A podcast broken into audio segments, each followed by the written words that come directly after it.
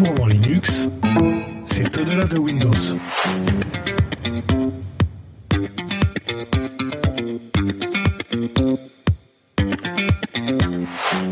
Merci d'être fidèle au podcast. Et oui, c'est encore un nouveau numéro de Librement Linux. Et oui, je vous rappelle que Librement Linux est le seul podcast qui aborde des solutions open source, Linux, l'informatique et le digital au travers de news, de billets et d'échanges en français dans texte, s'il vous plaît. Vous pouvez nous écouter sur le site moncast.fr, également sur la chaîne YouTube de Steve 513 V3. Je m'appelle Cédric et aujourd'hui, je suis accompagné de la team et de Steve notamment. Salut. Hey, salut tout le monde. Je suis également accompagné du Tux Pasquet qui tient le site numetopia.fr. Salut Hello tout le monde Merci à Enrique de Wave Beats Music et cet épisode est diffusé sous les conditions Creative Commons attribution 4.0, excepté les extraits musicaux, la bande son externe et les œuvres sonores non produites par l'équipe de Librement Linux.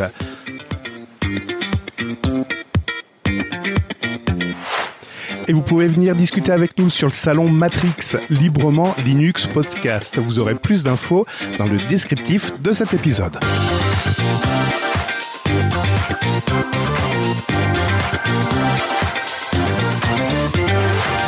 Et nous sommes le dimanche 15 octobre, il est déjà 21h25 et merci de nous écouter. Il existe des faits divers que nous préférions ignorer, tout simplement par déni. La stupeur, la douleur, la colère, aucun mot ne peut véritablement rendre compte de nos sentiments face aux événements récents qui se sont déroulés à Arras. Nous sommes tous profondément affectés par ces agressions. Cependant, la question de qui est véritablement visé par ces attaques se pose. Est-ce l'institution éducative, la transmission du savoir? En réalité, quelle que soit la cible, je ressens personnellement cette agression. Et je peux affirmer que nous ressentons tous cette atteinte profonde à notre institution, à nos concitoyens. En ces moments difficiles, unissons-nous pour défendre nos valeurs, soutenir notre communauté, montrer notre engagement envers les équipes éducatives, ses accompagnants également, et témoigner notre solidarité envers nos concitoyens. Ensemble, nous sommes plus forts. Merci librement Linux. Librement Linux, le billet de la semaine de Steve. Eh ben, je crois que c'est maintenant à mon tour de parler. Hein. Bon, on va essayer un petit peu de remonter quand même, en tout cas, à cette petite ambiance. Et en fait, ce billet, c'est l'écho d'une brève qui parlait justement de la place de la femme dans ce monde de l'informatique en général. Bon, parce que bon, pour ma part, et ce malgré le fait d'avoir eu une éducation très old school des années 80, si vous voyez ce que je veux dire, mais moi j'ai fait un peu comme les Pokémon ou comme Sangoku, hein. j'ai évolué, enfin du moins j'ai essayé.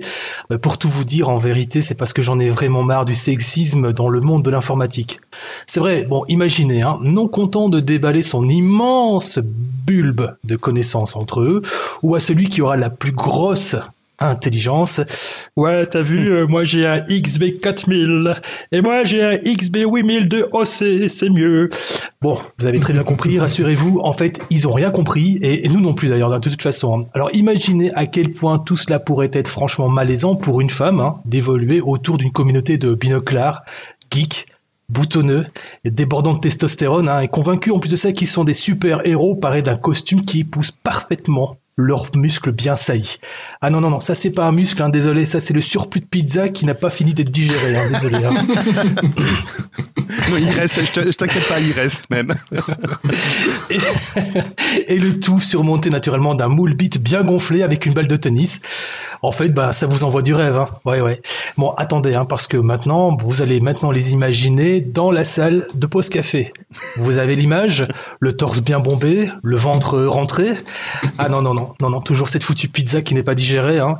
et ce regard malaisant posé sur ce qu'il pense être une proie fragile, le tout accompagné naturellement de tas de préjugés. Eh ben non, les petits zizi, hein, il est temps franchement euh, de, se réveiller. Hein. Les temps ont changé. Hein. Sortez de vos grottes, hein, les gars. On a pas mal évolué hein, depuis l'ère des disquettes 5 pouces 1 quart. Parce que figurez-vous que le secteur de l'informatique est en pleine expansion, mais ça vous le saviez. Et pourtant, ben, grâce à vous, les femmes, ils sont encore sous-représentées, faisant face à de nombreux obstacles, dont le sexisme sous toutes ses formes. Bla bla bla, les femmes ne sont pas faites pour l'informatique, bla bla bla bla, elles ne sont pas dans la capacité requise pour ce métier, et en plus de ça, vous ajoutez le fait de faire des blagues bien graveleuses du genre « Oula, ça en fait des bits, ça !» accompagné d'une de ces, accompagné le tout naturellement de ces rires pathétiques bien graveleux du genre Enfin, je vais pas vous indigner davantage à ce sujet, hein, mais vous avez quand même bien saisi l'image du type d'homme dans toute sa splendeur derrière son clavier. Alors messieurs, j'ai un scoop pour vous. Euh, vous êtes pas drôle, hein Même pas un peu. Donc euh, range-moi tes blagues de merde déjà pour commencer et trouve un moyen d'évacuer ces excès de testostérone qui tentent de te convaincre que tu es un homme. Alors imaginez le courage en plus de ça dont fait preuve ces femmes travaillant dans l'informatique, souvent confrontées à ces remarques euh, sexistes. Hein. Sont-elles là pour le faire valoir finalement? Ou sont-elles vraiment capables de faire le job? Oui, je sais. On les prend moins au sérieux que les collègues masculins, je vous l'accorde, et en plus de ça, ben, on les sous-estime. Alors qu'on se le dise une bonne fois pour toutes, les femmes sont tout aussi capables, sinon mieux d'ailleurs, hein, que les hommes de coder, de développer des logiciels ou de travailler dans le cloud. Alors, très franchement, cette fois, je m'adresse à vous, mesdames, je m'incline avec respect, car votre charge de travail doit être certainement décuplée par rapport à vos homologues masculins. Parce que, bah, en plus de votre travail à effectuer, vous devez aussi faire preuve d'un sens de l'humour bien aiguisé pour savoir se moquer de ses préjugés et de ses remarques déplacées. Ouais, mais ça, c'est un phénomène de mode, hein, c'est du girl power qui t'incite comme ça à poster ce billet. Et ça, c'est une réflexion de rageux, je trouve. eh bien, mon cher Gontran, enfin, je sais pas, mais je trouve que franchement, avec la voix que tu viens de prendre, t'as vraiment une tête à t'appeler Gontran, de toute façon. En réponse, Ada Lovelace a écrit son premier programme d'informatique au 19e siècle. Oui, oui, t'as bien entendu, c'était le 19e siècle. Alors dis-moi, Gontran, tu te vois déjà coder avec un stylo plume et de l'encre? Alors s'il te plaît, ferme un peu ta boîte à camembert à ce sujet. Alors j'irai pas non plus jusqu'à froisser ton, ton intelligence, hein, Gontran, mais je suis convaincu que tu pourras trouver une liste assez conséquente, conséquente pardon, de l'influence des femmes dans le monde historique de l'informatique. Tu vois là, voilà, tu tapes comme ça maintenant sur Google, voilà, tu cliques maintenant sur le petit bouton, là, là, et paf, voilà, t'as vu? Ça en fait du monde. Hein. Le sexisme et toutes ses dérives, c'est un vrai problème. Et pas seulement dans l'informatique, hein. c'est un poison qui empêche les femmes de s'épanouir dans leur carrière, et pourtant, les femmes sont courageuses, déterminées, et elles ne se laissent pas abattre. Alors, messieurs les super-héros, rappelez-vous, hein, le clavier, c'est une extension de vos doigts, pas de votre masculinité. enfin, bon, si c'était le cas, ok, il y a aussi la souris. Et pour ma part, je suis pas toujours tendre avec ma souris. Super. Et merci de ne pas avoir fait ce billet simplement pour la journée de la femme, de l'avoir fait en dehors de cette journée. ouais, note pourquoi pas, c'est vrai après tout. Ouais, non, non, mais voilà, c'était très, très important. Et d'ailleurs, tu tiens une rubrique qui s'appelle le courrier des auditeurs, ou peut-être il aura un autre nom, et il y avait un petit message promo à propos de ça. Hello tout le monde Alors j'ai une petite requête à formuler à tous, dans l'espoir de développer une idée de rubrique pour les prochains podcasts. Si vous aviez une question, une réflexion, une affirmation, bref, quelque chose à formuler, envoyez-moi cela de votre plus belle voix, un peu comme si vous alliez me laisser un petit message sur le répondeur. Vous serez bref et succinct. Vous m'envoyez un petit fichier au format MP3 ou OGG. Enfin, bref, vous m'envoyez tout cela par message privé depuis le salon Matrix. Quelques-unes de vos interventions seront retenues et rediffusées lors de la rubrique. Merci d'avoir à tous pour votre participation et de vous prêter à ce jeu. Bien sûr, ce projet ne peut que prendre forme qu'avec votre collaboration. Alors, bah, nous comptons sur vous. Dis Steve, c'est quoi la couleur de tes sous-vêtements? Oula, Sonia, je peux pas te répondre là, j'en ai pas aujourd'hui. Et je crois qu'on a déjà eu des messages qu'on verra tout à l'heure, hein, qu'on entendra tout, à l'heure. Oui, tout à fait, quelques-uns. Oui. Super. Mais en tout cas, encore merci pour ce billet. Et on va tout de suite enchaîner avec l'actualité. Librement Linux. À vous, Cognac L'actualité. Et on va parler du mouvement dans l'industrie des jeux vidéo, le TUX. Oui, euh, je ne sais pas si vous vous en souvenez, mais il y a maintenant un peu plus presque deux ans, Microsoft a annoncé en janvier 2022 un projet, son projet de racheter Activision Blizzard. Vous savez, le studio qui possède la franchise populaire Call of Duty, mais aussi Warcraft, Starcraft, Diablo et plusieurs autres franchises, pour 69 milliards de dollars. Par contre, bah, ça n'a pas pu se faire tout de suite, euh, tout ça, parce qu'il a fallu qu'il bataille avec les différentes autorités de, contrôle de la concurrence américaine, française et européenne. Alors, l'Europe, assez vite, ils ont dit OK, pas de problème. Par contre, euh, l'américaine et la britannique, ça a été un peu plus compliqué, surtout avec la britannique. Euh, la britannique est la CMA pour Competition and Market Authority, avait refusé ce rachat pour, en estimant qu'il y avait un, potentiel monopole de la part de Microsoft qui rachetait en même temps la part cloud gaming de Activision Blizzard et avec euh, ce qu'ils proposent comme service avec euh, Xbox, bah, ça pouvait faire un monopole surtout en Angleterre. Donc euh, la CMA avait d'abord refusé et pour débloquer la situation, Microsoft a tout récemment proposé de céder les droits de cloud gaming des productions Activision Blizzard à un studio français, Ubisoft. Hmm. Alors, L'autorité, ben, finalement, elle a été convaincue par cette nouvelle proposition et cette semaine, euh, Microsoft a annoncé la finalisation du rachat. Alors, on parlait d'Ubisoft, ben, finalement Ubisoft c'est un peu le gagnant euh, dans cette histoire parce que il a un service de cloud gaming qui s'appelle Ubisoft Plus qui proposait aujourd'hui uniquement ses franchises et ben demain il va proposer aussi les licences euh, de Activision Blizzard, donc à savoir Call of Duty, Overwatch, et etc. Il peut, il pourra utiliser ces licences-là. Il sera pas bloqué par Microsoft. Non, non, en fait, l'accord, c'est que Ubisoft utilisera pour uniquement le cloud gaming, donc euh, à travers son service d'abonnement, euh, proposera les, les jeux Blizzard, Activision Blizzard. D'accord. Alors, on les trouvera aussi sur celui de, de, Xbox, mais euh, on sera aussi assuré, si on a un compte Ubisoft Plus, de les avoir euh, sur une autre plateforme. Oui, ça, permet, oui, ça permet d'avoir une concentration des jeux euh, que sur une seule plateforme. Hmm. Voilà, ça évite que si on veut jouer à Call of Duty, on soit obligé de prendre Xbox. Hmm. Un compte Xbox. Si on a un compte euh, Ubisoft, on voit. Bon après ça change rien si on est chez un autre euh, un autre éditeur de cloud gaming, euh, on n'aura pas plus. Peut-être que si, s'ils ont négocié des accords, mais en tout cas là, eux Ubisoft, ils ont négocié un accord qui permet de les avoir en, en exclusivité. Non, c'est pas en exclusivité, mais les avoir d'avoir de récupérer cette partie-là sans plus négocier à chaque fois qu'il y a un nouveau jeu qui sort. Hmm, hmm. Alors, comme on parlait de jeux vidéo, il y a aussi une autre nouvelle qui a suscité un peu d'intérêt euh, dans la communauté des jeux. On en avait parlé il y a deux ou trois épisodes avec euh, un invité Joe de Unity. Vous vous souvenez de, ça? Oui, c'était l'affaire où ils avaient annoncé un, petit, une petite taxe sur l'installation des jeux, je crois. C'est ça, ils avaient changé leur politique tarifaire. En fait, à chaque fois que tu installais un jeu, ben, euh, l'éditeur euh, du jeu était obligé de payer euh, une licence à Unity. Bon, ils ont été revenus en arrière et tout ça, on va pas revenir dessus, on en a parlé, mais cette semaine, grande annonce, le patron de Unity a été limogé. Celui qui avait annoncé la fameuse taxe, c'est ça? Bah, en tout cas, le patron, donc indirectement, lui, euh, bon, c'était, c'était un communiqué de presse, mais euh, mm. c'était lui qui était à l'origine de la stratégie. Alors, faut savoir, ce patron-là, dont j'ai oublié le nom, bon, de toute façon. Avec une petite consonance italienne, si je me trompe pas, c'est bien ça C'est, ça, voilà. Euh, alors, il était chez Unity depuis 2014. Avant ça, il était directeur chez Red Hat, donc chez Linux, avant de, de, de basculer chez Unity. Voilà. Au revoir, monsieur. Ah oui, c'est John Richitello. Oui, c'est ça. C'est ça.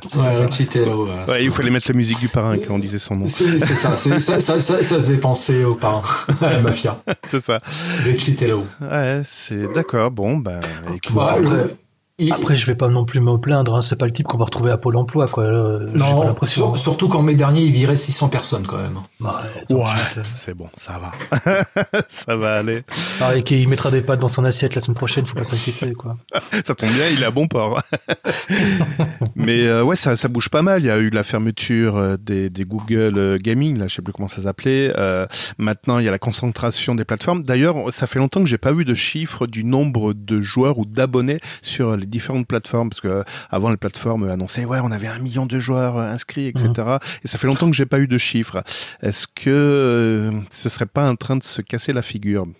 Bah je sais pas parce qu'en tout cas que ça soit Sony ou Microsoft, ils essayent de plus en plus d'attirer à travers leur pass. Alors je sais pas comment ça s'appelle le truc sur PlayStation ou sinon le, le pass Xbox. Mhm. J'ai l'impression qu'ils en tout cas, il y a une volonté de. Euh, s'il y en a aussi euh, qui parlent. on s'y attend moins parce que c'est moins évident, mais il y a aussi Amazon Gaming, euh, Gaming je crois. Ah oui? Quand, qui propose, alors eux, ils ont une stratégie, ils proposent chaque euh, semaine tu- ou chaque mois euh, des jeux, et puis en fait, tu peux y jouer pendant un mois, et après, c'est un peu comme les séries ou les films, ils, ils ac- ils acquièrent des droits, ils perdent des droits, donc ça, ça change régulièrement leur, euh, leur Ah oui, catalogue. le catalogue change, d'accord. D'accord, d'accord. Voilà, mais a priori, euh, moi, je, autant, celui-là, j'en entends beaucoup parler parce qu'à chaque fois, il présente des, des exclusivités pour la sortie de tel jeu populaire. euh, euh, bah, il y a une exclusivité pendant un mois chez Amazon, mais voilà. Alors après, je sais pas du tout si ça reflète euh, un succès ou pas. C'est juste qu'en termes de merchandising, ils mettent les moyens eux. Hmm, ok. Bon, bah, à suivre. Oula, j'ai un problème de connexion. Il y avait une, il y avait une virgule. Euh, je vais régler ça. Entre-temps, un nouveau nom pour le compte de Firefox. Un, un, un- renaming. Oui, alors, ils, ils font pas beaucoup dans l'origi- dans l'originalité. Et rassurez-vous, pour les utilisateurs, ça va rien changer. Euh, mais en fait, le compte Firefox va être renommé en compte Mozilla. Alors, pour la petite histoire, au début, le compte Firefox permettait de synchroniser son navigateur avec euh, sur Internet pour pouvoir retrouver ses paramètres, ses extensions, ses marque-pages, son historique de navigation sur un autre navigateur quand vous connectez au même compte. Oui, c'est vrai. Et voilà. Mais depuis, parce que c'est très ancien, je ne sais même plus en quelle année c'est apparu ça. Mais depuis, en fait, euh, le compte euh, Firefox servait aussi pour s'identifier à différents services proposés par Mozilla. Pocket, Firefox Relay. Alors Firefox Relay, vous savez ce que c'est? Euh, c'est les alias de messagerie. Voilà, c'est les alias de messagerie. J'ai mon Plutôt que- anti-sèche devant moi. plutôt que de donner sa véritable adresse mail euh, à des services euh, de spam, où on nous demande un, un- un mail pour pouvoir s'identifier euh, par la suite, bah on donnait un, on utilise Firefox Relay, ça permet de gratuitement, la version gratuite permet de générer 5 adresses mail Firefox. Euh, et ces adresses mail redirigent vers votre, mes- vers votre adresse mail le- les messages qui lui sont adressés. Et puis quand vous en avez marre, vous la supprimez ou vous la coupez, et puis euh, comme ça, la- le service auquel, euh, auquel vous avez souscrit avec cette adresse relais bah, il ne connaît pas votre adresse mail et vous enverra plus de message. Il y a aussi Firefox VPN, Firefox Monitor. Monitor, ça vous dit quelque chose? Euh, Steve? non, pas du tout. Non, pas du tout, franchement pas. Non. Alors Firefox Monitor, c'est un truc, moi je l'utilise, euh, et il est lié aujourd'hui euh, au gestionnaire de mots de passe intégré à Firefox. C'est quelque chose qui vous permet de savoir si votre adresse mail a été... Poutrée. Voilà, comme poutré, Ah ouais ou en fait récupéré par... euh, En fait, c'est plus que, c'est plus que euh, l'adresse mail, c'est est-ce que tes données ont fuité sur le darknet? En fait, ils récupèrent les données qui sont en libre circulation sur le darknet pour savoir ben, si ça match. Donc, généralement, c'est quoi? Ah C'est ouais. le, nu- c'est le numéro de carte bleue, l'adresse mail, le mot de passe associé à l'adresse mail, voilà. Voilà. Eh ben écoute, je vais essayer, tu vois. Ouais. Voilà. Et donc, voilà, il y a plusieurs services et il y en a quelques-uns a priori qui sont encore euh, prévus, mais en fait, tout ça, ça manquait un peu de cohérence et puis rattacher ça à Firefox qui était à la base, qui est à la base un navigateur, ça n'avait plus tellement de sens. Donc, la fondation a décidé de renommer le compte Firefox en compte Mozilla. Ce changement, il sera effectif à partir du 1er novembre prochain. Par contre, l'adresse pour euh, se connecter à son compte ne change pas, ça reste toujours accounts.firefox.com. D'accord. Il reste sur l'adresse Firefox. Ok. Voilà, il reste dessus. Mais c'est juste un changement, un changement de nom pour les utilisateurs, ça ne devrait rien changer. Hmm. Donc toi, tu- Steve, t'es intéressé par euh, Firefox Monitor. Euh, Pocket, t'en avais déjà entendu parler de? Absolument pas. Non, pas du tout. Non, du tout. C'est en fait quand tu surfes, euh, que tu veux mémoriser des pages, le contenu de certaines pages ou des extraits de certaines pages, tu peux utiliser Pocket pour mémoriser ça dans ton bloc-notes personnel. Voilà. Euh, Comme ça, tu peux revenir dessus euh, plus tard, euh, dans un an, etc. Mm. C'est- assez pratique. Ouais, il y a aussi la synchronisation entre les Firefox, entre ton Firefox de bureau et celui sur ton téléphone. Si le, tu utilises le compte Firefox, et ben ça se synchronise. Tu peux retrouver tes onglets, euh, donc d'un poste à un autre. En fait, tu continues ta navigation comme si de rien n'était. Eh ben écoute, ça va peut-être me décider à changer un petit peu mon navigateur, tout ça, non? Euh, Et, tout ça, parce que vous avez- tu, tu vas me dire, euh, ouais, mais Google, il fait ça très bien avec euh, Google, euh, Google Chrome. Hmm. Bah, sauf que euh, bah là, Firefox et la fondation Mozilla n'utilisent pas tes données personnelles hébergées chez eux pour pouvoir euh, les revendre et faire du ciblage publicitaire. Je m'en doutais, je m'en doutais. Hmm. Alors moi je trouve ces services très bien. En effet, par exemple pour voir si ton ton adresse mail a fuité, euh, c'est très bien qu'ils puissent proposer ça parce que je pense que Firefox, en tout cas Mozilla est assez euh, est assez sérieux pour pas faire n'importe quoi avec déjà ce que tu leur soumets. Parce que quand tu dis est-ce que mon adresse mail a été poutrée, évidemment tu vas fournir l'adresse mail, mais voilà, je pense que Mozilla est assez sérieux pour pas en faire n'importe quoi. Et c'est vrai que j'étais réticent moi à utiliser d'autres services connexes, euh, des sites internet qui te proposaient exactement la même chose, sauf que ces sites internet, tu les connais pas. Et quand ils te demandent de taper ton adresse mail, tu sais pas s'ils vont pas la mémoriser mhm. quelque part. Voilà. Donc c'est très bien. Le seul point faible euh, et le reproche que je peux faire à Mozilla, euh, c'est de ne pas, par exemple, pour avoir la synchronisation entre les différents Firefox, ça va s'appuyer sur leur serveur. Et à aucun moment, il est possible de dire non, moi j'ai mon propre serveur et j'aimerais héberger ce service chez moi. Voilà, il y a simplement ce point de vue de décentralisation qui qui, manquerait, qui, enlèverait cette rigidité euh, sur, ce, sur quelques services. Alors, euh, tu parlais de monitor, en fait, euh, historiquement, Mozilla s'appuyait sur le service Have I Been Pwned? Oui. Qui, était un, qui, existe toujours, hein, qui permet de faire exactement la même chose. En fait, il s'appuyait sur ce, ce service-là pour faire la corrélation entre l'adresse que tu renseignais et euh, l'accès à la base de données où, où AFB a, ré, a, répertorié tous les leaks mmh. euh, sur le dark web. D'accord. D'accord, d'accord. Mais Firefox, oui, je pense qu'ils vont prendre de plus en plus d'importance, surtout avec ce qui va arriver dans les navigateurs. À mon avis, à mon avis, ils ont leur euh, épingle du jeu à, tirer. Bah, disons que Aujourd'hui, c'est la seule alternative face à, Chromium. Où en fait, aujourd'hui, les, bah, quasiment tous les autres navigateurs, hormis Safari, euh, sont tous sur une base Chromium, donc sont tous dépendants euh, de Google. Parce que derrière Chromium, c'est quand même Google euh, qui décide mhm. beaucoup du, développement, même si il y, a y a Microsoft, mais d'ailleurs, quand on regarde Microsoft Edge versus Google Chrome, il n'y a pas de différence. Hein. Bah, à part euh, quelques icônes qui ont changé, euh, c'est la même chose. Quoi.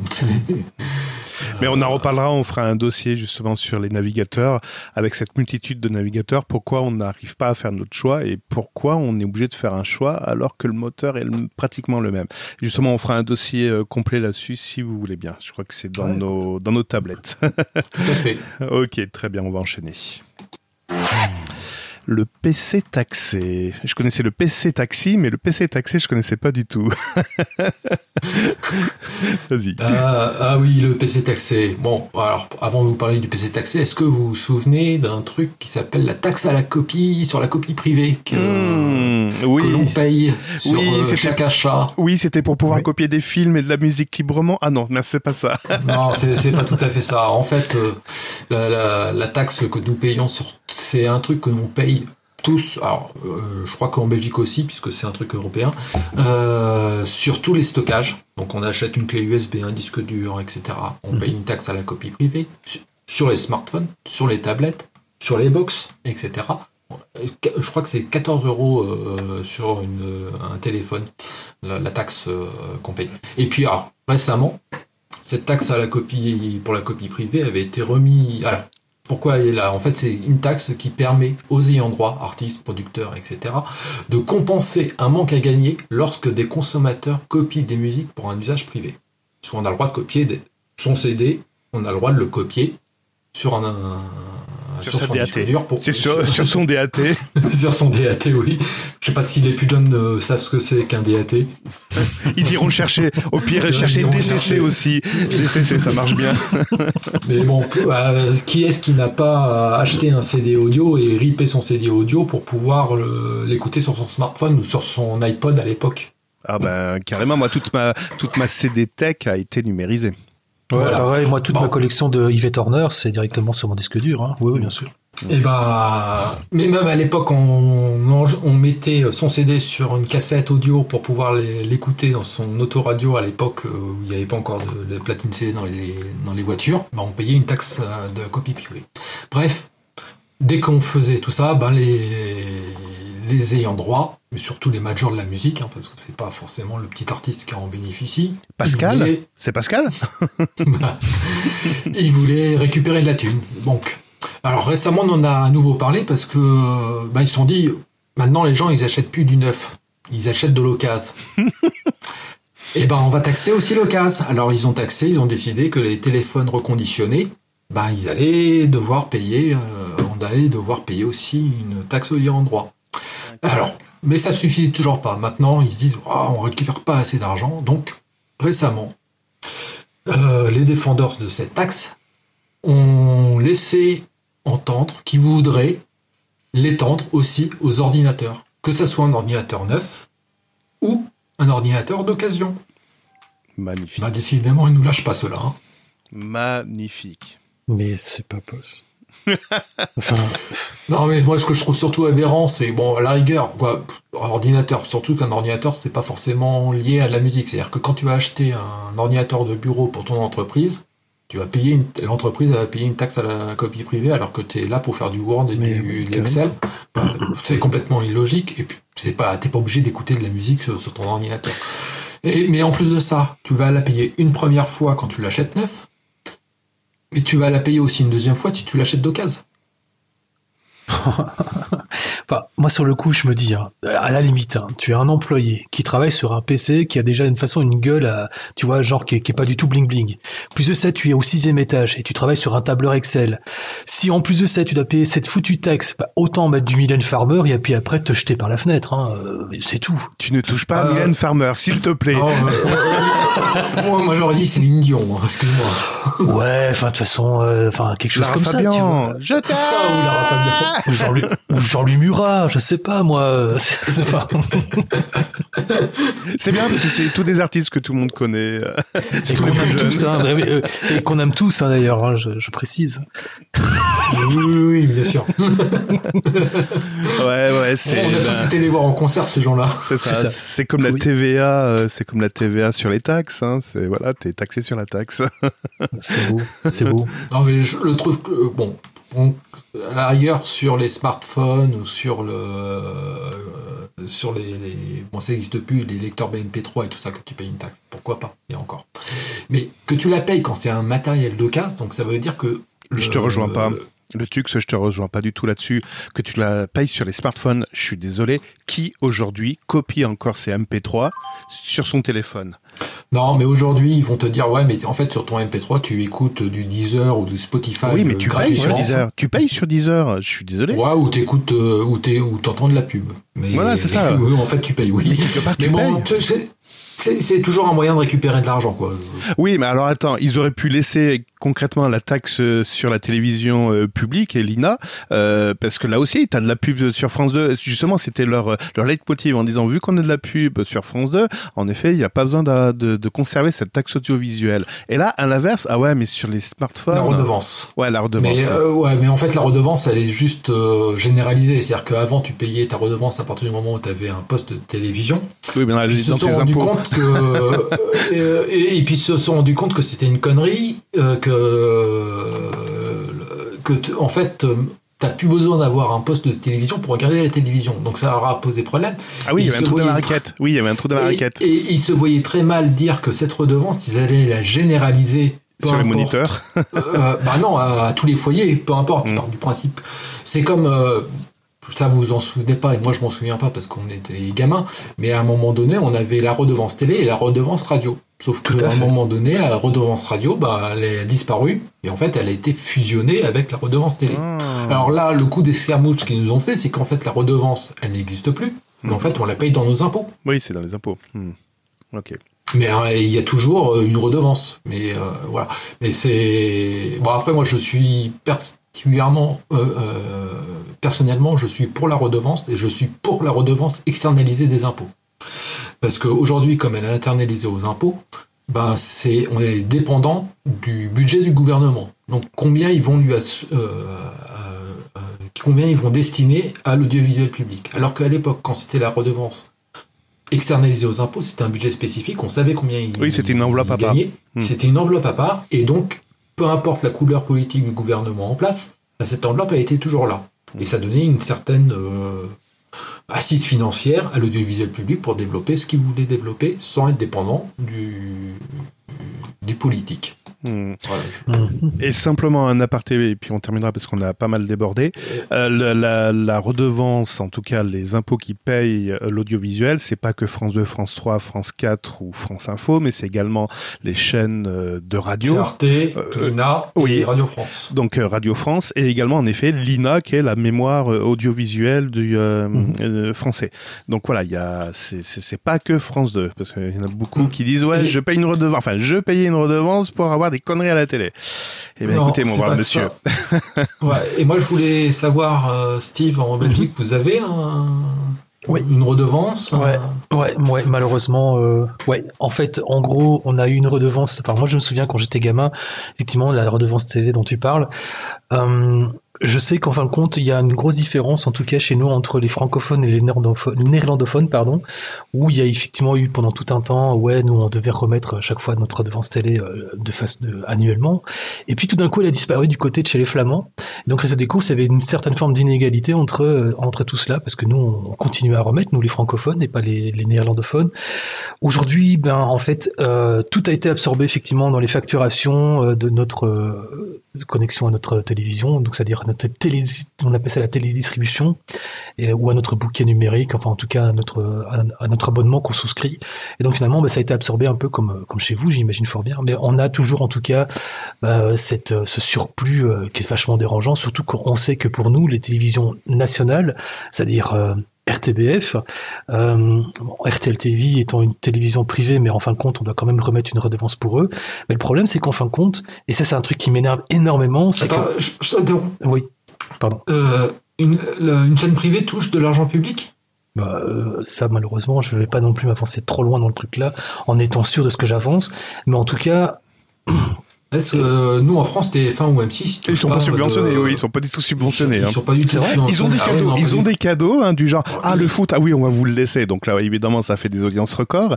Mais mis à ils, ont, ça, ils ont des niches fiscales, ils ont des trucs comme ça, mais ils sont, mais la redevance, c'est je jure pas parce que ça par contre je peux pas être formel parce que je je vais pas m'avancer sur le terrain en disant que on paye pour eux comme par exemple RTL TV je ne peux pas le dire mais en tout cas ce que je peux te dire c'est que finalement on paye plus en tout cas que ce soit la, redevance télé ou en tout cas notre notre abonnement pour pouvoir justement accéder à la télévision, on paye plus pour regarder la, la, publicité plutôt que de regarder un film ou un, truc intéressant ou un, voilà, un truc divertissant.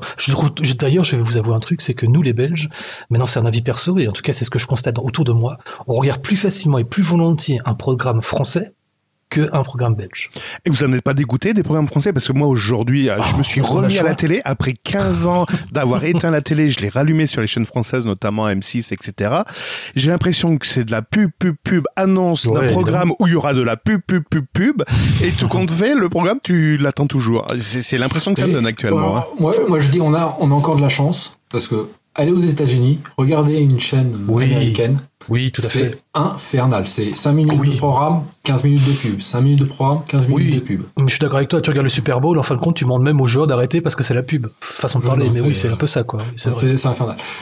Et voilà. Mais bon, après, moi, les chaînes françaises, euh, même la télévision française, à part Arte, je crois qu'il n'y a pas grand chose à voir. Après, il y a, moi, moi, je suis fier de, enfin, j'étais fier de payer, même si j'avais plus de télévision, mais j'avais simplement un moyen de recevoir les chaînes via la Freebox qui étaient diffusées sur un mhm. écran. Donc, en effet, j'aurais pu échapper à cette redevance, mais je continuais à la payer, tout simplement parce que il y a des émissions, je considérais qu'il y avait des émissions qui valaient le coup, et pour pouvoir euh, dire, ben non, je participe à cet effort, je payais cette redevance. Moi, je, me souviens, il y avait des émissions d'Élise Lucet, il y a des reportages qui sont très intéressants, des, des, des, des enquêtes d'investigation qui sont euh, euh mhm. qui, qui, qui, sont révélateurs de dysfonctionnements assez graves dans notre société, et justement, je suis fier, en effet, de, de, de participer à ça, tout compte fait. Alors, en effet, tu regardes, alors il n'y a pas de télé-réalité sur France 2. c'est sur service public. Voilà, c'est ça.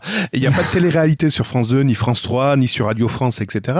Mais j'ai envie de dire, dans l'ensemble, je suis fier des programmes que nous propose le service public. C'est voilà. moi, je suis, je, je, je, suis, je te rejoins surtout sur euh, ce que tu as cité. Après, je trouve qu'aujourd'hui, il y a quand même une baisse de qualité.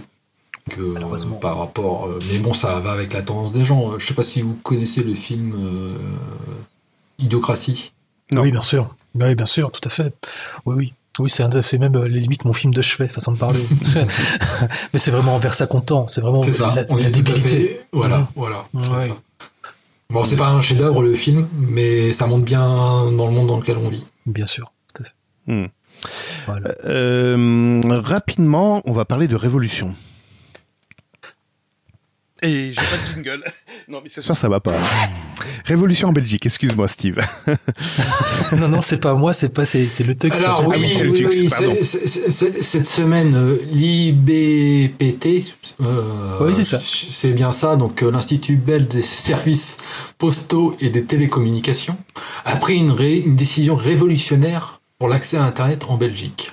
En effet, les utilisateurs pourront choisir le modèle qu'ils veulent utiliser pour leur connexion Internet et plus forcément celui imposé par leur fournisseur d'accès. T'as bien parlé de modem, hein, on est d'accord. On est bien d'accord. Donc, sans plus tarder, je vous propose de retrouver notre correspondant sur place, en local, en direct de Bâle, Maurice, qui, aura, qui pourra nous en dire plus.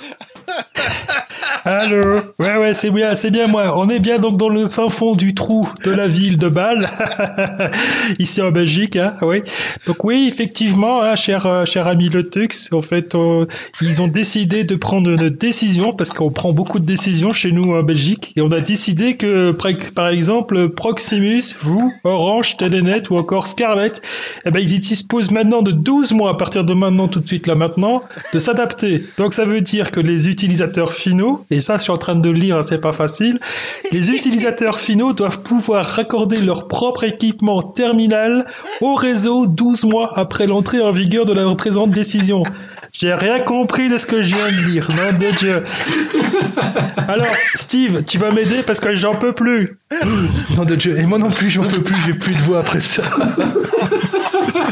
bon, en gros, ça veut dire tout simplement qu'en réalité, bah, à partir du 1er novembre 2024, eh bien, l'abonné pourra, donc l'abonné, c'est-à-dire nous, les utilisateurs finaux, on pourra être en mesure de refuser le modem de, l'opérateur et d'opter pour un modèle de notre choix. Donc, en gros, au- aujourd'hui, ce qui se passe, c'est qu'en Belgique, bah, je, je pense que de toute façon, c'est exactement pareil chez vous en France, hein, c'est que ben, euh, on souscrit un abonnement, on doit effectivement dans le package recevoir un modem qu'on nous impose, et pour les utilisateurs, la plupart d'entre nous, bah, ça nous convient parfaitement si on n'est pas du tout chipoteur, bidouilleur, ou etc. Mais c'est vrai qu'on aimerait bien peut-être avoir moins de fonctionnalités ou plus de fonctionnalités, soit on veut effectivement uniquement avoir ce qu'on appelle le modem pur et simple et mettre derrière un, un routeur euh, qu'on aura nous-mêmes saucé à notre, à notre manière, etc., etc. Donc le but un peu, c'était l'argument justement de l'IPPT qui estimait qu'en fin de compte il y avait en fait une liberté de choix du modem pour permettre aux clients de changer plus facilement d'opérateur sur la même infrastructure réseau et même de pouvoir éventuellement choisir consciemment un appareil plus durable ou offrant des fonctionnalités supplémentaires.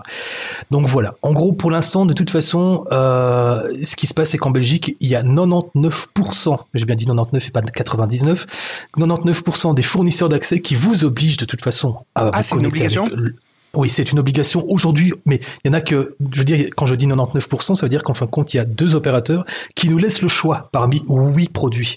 Mais sinon, les autres, donc c'est-à-dire les, plus grands des majors qui nous distribuent l'Internet en Belgique, eux nous imposent euh, tel ou tel euh, modem euh, pour pouvoir nous y connecter. Donc voilà, en gros, c'est ce qui se passe pour l'instant. Et en réalité, ce qu'il y a, c'est qu'en en, en fait, c'est pas une décision style par exemple waouh c'est la révolution totale que du contraire en fait il faut bien savoir qu'il y a en fin de compte un article de loi un- une, législation européenne qui dit dans les règles qu'ils définissent l'accès à internet ouvert euh, parce que euh, estime que par exemple euh, l'utilisateur a le droit de choisir son équipement euh, tout simplement. Donc en fait, il y a déjà une loi qui date quand même de 2008 à propos de ça. Donc en fait, ils ne vont pas dire aujourd'hui en Belgique, ouais, non, on a pris une décision, ça va être révolutionnaire. Non, non, en fait, ils ont plutôt dit, on va se mettre à la page, on va respecter la directive de 2008 qui dit, en fait, voilà, euh, l'utilisateur final a le droit d'utiliser un équipement et les, terminaux de son choix. Point. Donc Ouais. voilà quoi. Ça va faire comme en France où euh, tout compte fait, les opérateurs te proposent un modem. euh, tu, tu, entre guillemets, tu n'as pas le choix. Tu es obligé d'accepter le, le modem, que ce soit SFR, Free ou Orange. Mais rien ne t'empêche, si tu as un modem, toi, de te connecter sur la ligne et de, de, de, de pouvoir te connecter. Alors, faut, faut avoir un petit peu des notions techniques parce qu'il y a, il y a, Exactement. il y a des Ouais, choses à paramétrer et la doc est pas fournie euh, systématiquement. Voilà, et ça, ça fonctionnait bien avec la DSL euh, quand on avait un signal qui arrivait euh, mise en forme euh, sur les lignes France Télécom, mais avec la fibre optique, où chacun déploie la fibre optique un peu comme il le veut, avec des différentes normes et tout ça. Donc toi, il faudra, quand tu as acheté ton modem, que tu te renseignes d'abord, savoir comment ça. fibre optique arrive chez toi, pour pouvoir adapter ton modem à la fibre optique. Mais bien entendu, personne ne va te dire, euh, oui, mais euh, la fibre optique, là, euh, en fait, c'est du symétrique, là, c'est de la symétrique, là, c'est euh, du je sais pas quoi, du PPT, et donc en fait, c'est on peut théoriquement le faire, mais dans la pratique, c'est infaisable. Je pense qu'en fait, je pense qu'en vérité, de toute façon, dans cette finalité, c'est un peu de la poudre aux yeux. C'est nous donner l'impression qu'on aura le choix, mais très sincèrement, ça va simplement que concerner une minorité d'utilisateurs comme nous, qui en fait avons envie tout simplement d'avoir un, un routeur derrière tout ça pour un peu plus de sécurisation, etc., etc. Tu vois. Donc Très franchement, euh, ouais, peut-être. Enfin, l'argument de base hein, qu'ils ont sorti, c'était de dire ouais, mais ça va un petit peu redynami- redynamiser la euh, l'aspect concurrentiel et donc peut-être justement revoir des tarifs un tout petit Non. peu plus euh, ou moins. J'ai un peu peur en fait de cet argument de, de, de, de Brun aussi. Mais bon, voilà, en fait, euh, Non. je pense que c'est vraiment de la poudre aux yeux. en Ah oui, mais carrément, carrément. C'est une annonce Mmh. pour, Euh, euh, je pense qu'on pour masquer autre chose. Ouais, ouais, ouais. Ça changera absolument rien. Mmh, En France, vous pouvez également donc utiliser votre propre modem. Moi, j'ai abandonné cette idée de- depuis longtemps. Je préfère utiliser le modem de l'opérateur. Par contre, par contre, j'ai mon propre routeur derrière. Tout à Parce fait. que quand tu changes d'opérateur, tu changes de modem, ça veut dire que tu es obligé de refaire la configuration réseau, des adresses IP, des machins. Que du moment où tu as un routeur, c'est transparent en fait. Tu plus Exactement. qu'à reparamétrer le routeur qui se connecte sur la bonne box et c'est tout. Ouais, c'est ça. C'est ce que j'ai fait aussi. C'est ce que je fais aussi. Bon, ben c'est parfait. On est fait pour s'entendre. Allez, on va passer, on va passer tout de suite aux sorties de la semaine. Librement Linux, les sorties de la semaine. Et le Tux, tu vas nous parler de Ardour, Raspberry Pi, Ubuntu et qui passe. Oui, donc on va commencer par Ardour. Ardour qui passe en version 8. Donc euh, pour ceux qui ne connaissent pas Ardour, Ardour c'est une station audio numérique libre, souvent présentée comme une alternative à Pro Tools, qui est un logiciel propriétaire qui permet de faire de la captation, du montage, du mixage plein d'autres choses autour du son, qui est très utilisé dans le domaine professionnel. Alors, pour euh, parler spécifiquement d'Ardour 8, ben, en fait, euh, je ne vais pas trop m'étendre sur le sujet, mais principalement euh, des nouveaux moyens pour créer des... Pardon, excusez-moi, je me reprends. La création d'automa- d'automation qui est facilitée avec la possibilité de les dessiner à main levée, l'utilisation du MIDI qui est améliorée avec une nouvelle un nouvel en-tête de piste euh, pour les pistes MIDI et ainsi que la possibilité d'acc- d'accéder plus facilement au réglage de vélocité des notes MIDI et l'utilisation de la DOM MIDNAME pour euh, nommer les notes. Et dernière autre nouveauté euh, majeure qui est la possibilité de regrouper les régions euh, en un seul aimant quand vous en sélectionnez plusieurs. Raspberry Pi OS. Bon, il n'y a pas de numéro, de version. En fait, toutes les versions de Raspberry Pi OS s'appellent Raspberry Pi OS, mais la nouvelle bouture de Raspberry Pi OS utilise comme base Debian 12 avec donc la prise en charge de Wayland, Papwire qui est donc le moteur audio par défaut. Et cette euh, nouvelle version de Raspberry Pi OS fonctionne du Raspberry Pi 3B jusqu'aux versions les plus récentes, à savoir le Raspberry Pi 5 qui est disponible depuis peu. Ah, génial. Ubuntu. Ubuntu, Ubuntu 23.10 euh, Mantic Minotaur. Le, Il- c'est le- le- le chat un commentaire par là voilà. Non, c'est pas le Minotaur qu'on entendait, c'est juste le chat. donc, euh, Ubuntu 23.10, euh, supporté que 9 mois. Attention, c'est pas une LTS. Donc, euh, en juillet 2024, vous avez, vous devrez mettre à jour avant juillet 2024 pour euh, continuer à avoir les patchs de sécurité. Euh, cette version-là se caractérise principalement avec un installeur qui change un peu. Avant, on avait la possibilité de choisir entre une installation minimale et une installation par défaut. Bah, en fait, l'installation minimale devient l'installation par défaut et l'installation normale devient l'installation étendue. Euh, sinon, euh, cette nouvelle version sur la mouture principale vient avec GNOME 45, son indicateur d'espace de travail, l'amélioration des performances de son gestionnaire de fichiers, euh, etc. On en a déjà parlé de GNOME dans il y a deux ou trois numéros, je crois. Euh, Et euh, Ubuntu installe aussi par défaut le GNOME Tiling Assistant qui permet faire du- de faire du tuilage rapide de fenêtres. Vous savez ce que c'est le tuilage rapide? Je me souviens plus. En fait, le tuilage rapide, c'est quand vous prenez une fenêtre que vous la déplacez en haut de votre écran, à droite de votre Ah écran, oui. va se positionner automatiquement. Oui, oui. Ouais, j'allais le dire, j'allais le dire. Ouais, mais ça évite en effet de les redimensionner. Attends, pixel près. Ah, ça y est, Voilà. j'ai fait la moitié. Et en fait, euh, par défaut, GNOME fait un truc très basique, c'est moitié droite, moitié gauche. Ben, euh, il existe une extension qui s'appelle Timing Assistant, qui permet de faire des quarts d'écran, des huitièmes d'écran, euh, qui permet que quand vous ajustez une fenêtre, deux fenêtres côte à côte, euh, qui avaient été tuées côte à côte, ben de, de réduire l'une en allongeant l'autre, etc. Donc une, une, une extension qui est très intéressante, qui est que si vous êtes sur euh, KDE, si vous êtes sur Cinnamon, si vous êtes sur XFE, vous avez déjà depuis bien longtemps. Bon, Mm. Sous Windows, ça fait aussi, ça existe depuis bien longtemps. Mais GNOME était et reste jusqu'à présent assez limité sur cette Un fonctionnalité. peu à la bourre, d'accord. Ouais, ils n'ont pas voulu se concentrer là-dessus.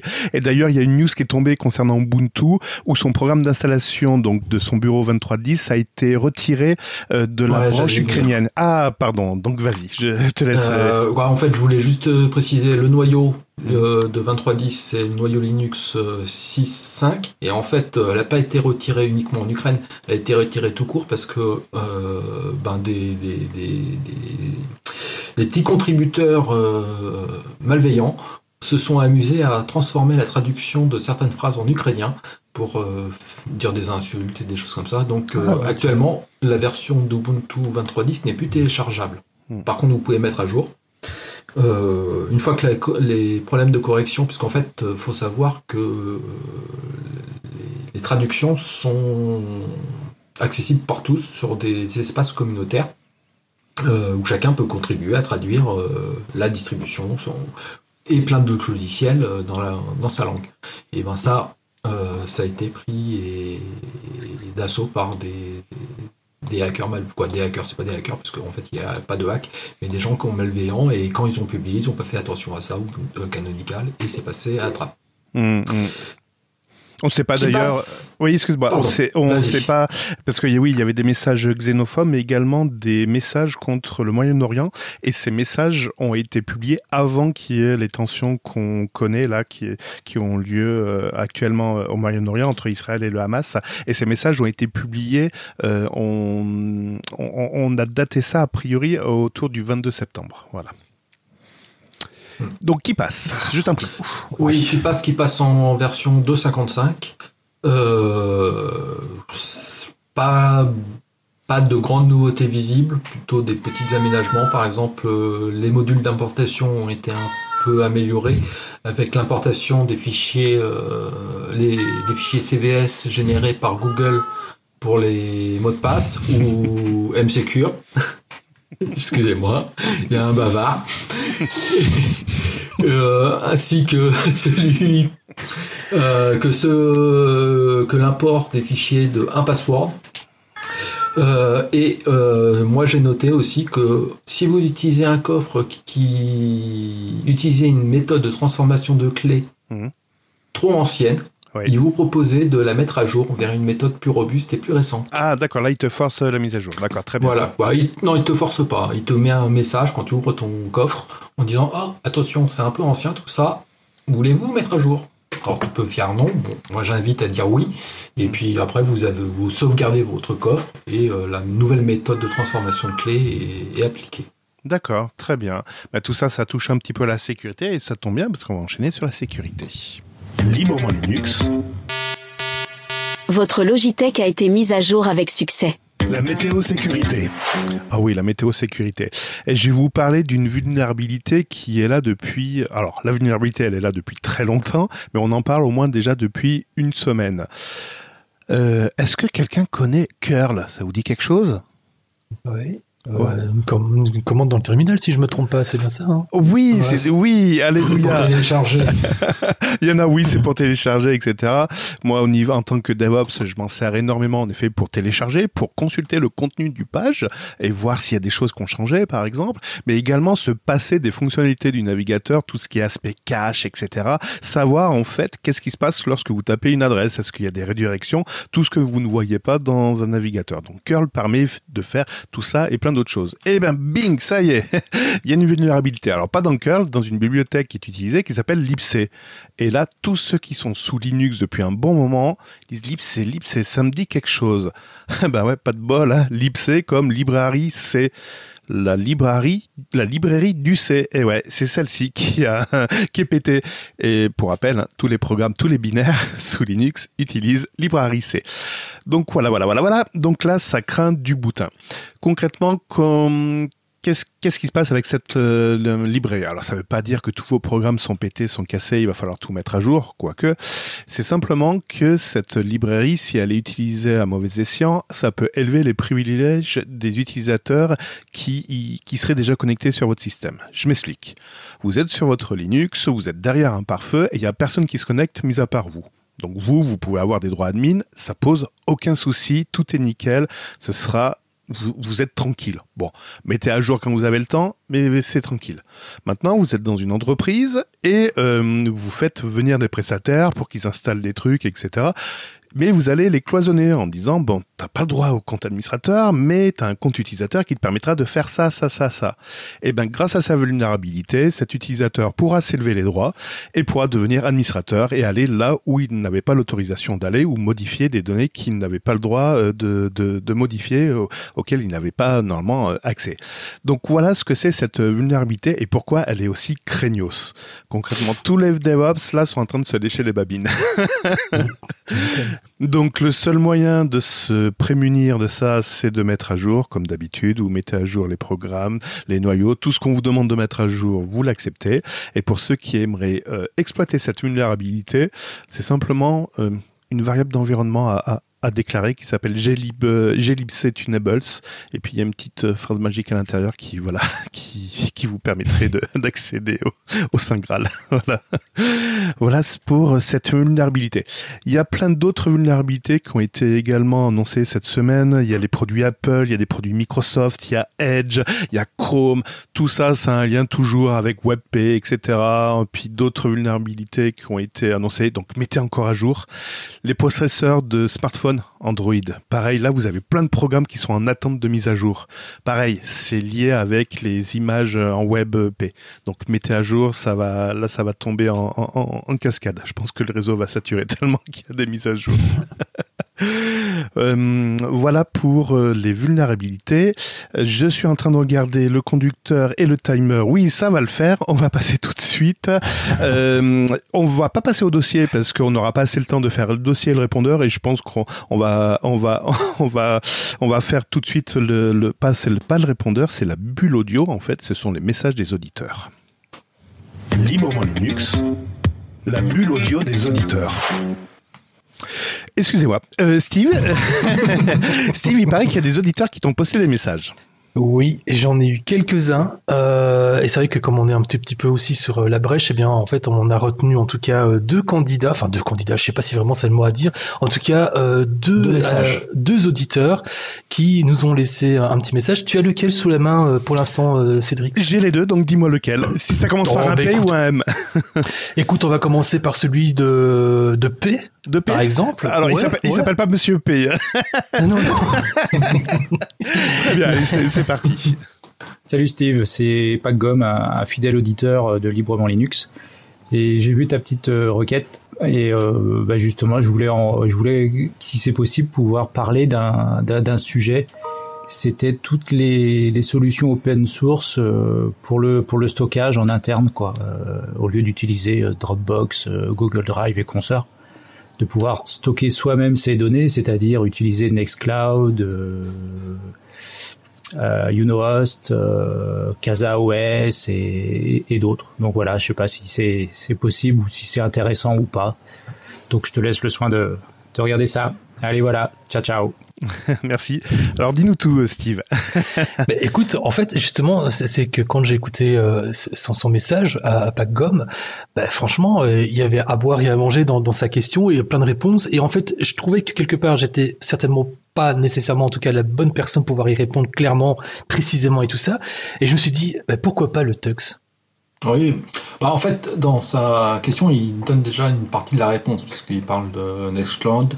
Euh, moi, je, je, connaissais aussi, il y a OnCloud qui est en fait mmh. euh, une, on, on, reviendra sur l'histoire, mais en fait, euh, oui, il est possible de faire des choses chez soi avec des solutions open source, auto-hébergées et tout ça. Après, euh, ça amène plein d'autres questions, l'auto-hébergement, des questions de sécurité, parce que si on héberge chez soi, ça peut être dangereux. Euh, voilà. Moi, ce que je propose, c'est qu'on lui fasse une réponse un peu plus étendue, parce que le sujet est vaste, lors d'un dossier. Oui. On évoquera les solutions open source qui existent et aussi les risques d'avoir euh, auto-hébergé ces solutions-là chez soi, surtout si on n'est pas informaticien. Oui, c'est vrai. Quand on n'est pas informaticien, en effet, le, le, problème se pose parce qu'on ne veut ouais. pas donner ces données aux GAFAM, mais on a bien un as qui nous, per, qui nous promet la, la, la, Lune. Donc, en effet, ça peut être tentant. Après, qu'on mmh. a quelques notions d'informaticien, et je pense qu'il y en a beaucoup parmi, parmi les producteurs, euh, achetez-vous un VPS et vous verrez le VPS, il pourra faire papa maman et pareil, vous pourrez mettre du du du, pardon du cloud, du enfin tout ce que vous voulez. Il pourra même gérer vos mails si vous voulez. oui, parce que il y a aussi une chose que je voulais préciser, c'est que la ligne que vous avez chez vous, il n'y a pas de garantie de service. Elle peut être interrompue et tout ça. Et donc là, comment vous faites pour accéder à vos données depuis l'extérieur? Un VPS que vous prenez euh, à l'extérieur, avec un contrat, il y a un minimum de garantie de service aussi qui vous permettra d'accéder plus facilement à vos données euh, et avec des chemins, eux ils mettront en place des chemins de contournement si euh, la liaison principale devait tomber. En tout cas, ils, voilà, il y a aussi ça à prendre en compte. Mmh. Oui. Après, il y a des, et puis après, il y a des associations qui proposent également des clouds privés, entre guillemets, semi-privés. En fait, la gestion technique est assurée par cette association, moyennant finance, évidemment, mais qui permettrait de, de, de faire ça. Donc, vous n'êtes pas trop dans la technique, mais vous avez vos données qui sont hébergées sur votre propre instance et qui n'est pas exploitée par d'autres d'autres personnes. Ça peut être également intéressant. On passe au deuxième poditeur. Écoute, euh, oui, moi ce serait bien, enfin ce serait bien, oui, Mr. Spock nous aurait laissé un petit message bien à lui. Bonsoir Steve, mon amour adoré chéri. Tu me reconnais, je suis Choupinette alias ta conscience effarouchée. Est-ce vrai quand tu admires ton magnifique corps délabré, tu penses à Microsoft? Nom de Dieu, quoi. oh J'ai du mal à trouver une réponse claire par rapport à ça parce que, euh, bon, comment. Euh, ok, déjà l'intro est super chaude, il hein, n'y a pas à dire. Alors concernant mon corps délabré, eh ben il a entièrement raison en fait. Hein, savez que euh, voilà, j'ai pris de l'âge aussi, il faut dire ce qui est, donc il n'est pas toute première fraîcheur, on est bien d'accord. Alors à, à, ce stade, est-ce qu'on parle encore de contemplation? Absolument pas, non? Désolé. à ce stade-là, c'est fini, on contemple plus que son corps. Et et puis après, est-ce que franchement, je pense à Microsoft? Eh bien, je vais te dire non, non, c'est fini. Moi, je vais plutôt, en tout cas, orienter mes pensées maintenant à des à des à, comment à la fougueuse et à la prometteuse distribution Linux. Euh, pour être franc avec toi, tout ça pour dire que euh, non, non, y a, tu vois les vieux, les vieux cons comme moi réfractaires, et eh ben non, ça arrive encore euh, de pouvoir changer et de pouvoir en tout cas se remettre en question. Donc voilà.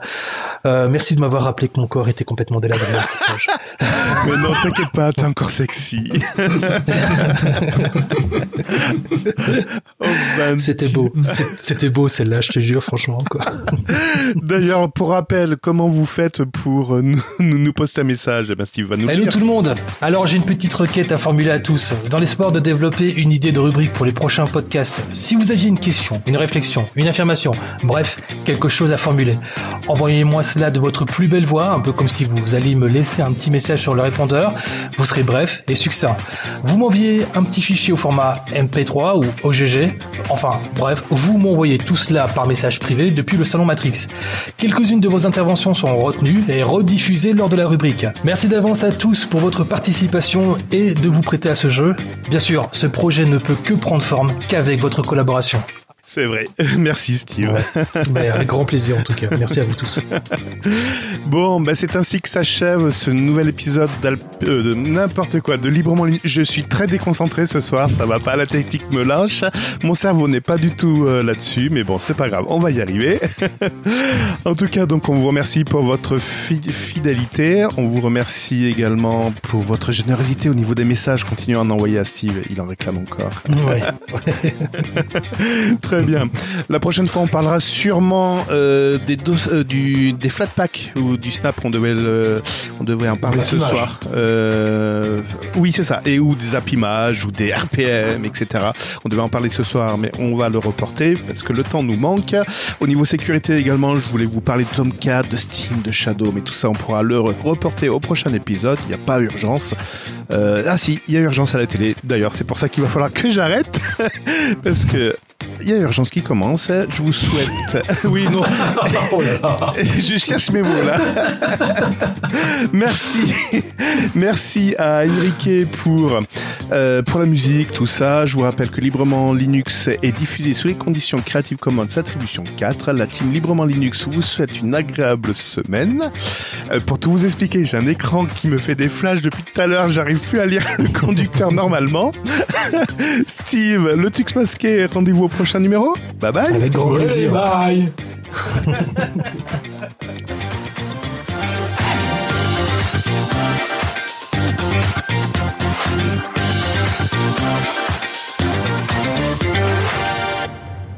Bon allez, euh, le Tux vient, vient m'aider, on va mettre euh, Papy Cédric au lit, je crois qu'il en peut plus là. C'est mon écran qui en peut plus là, j'en peux plus.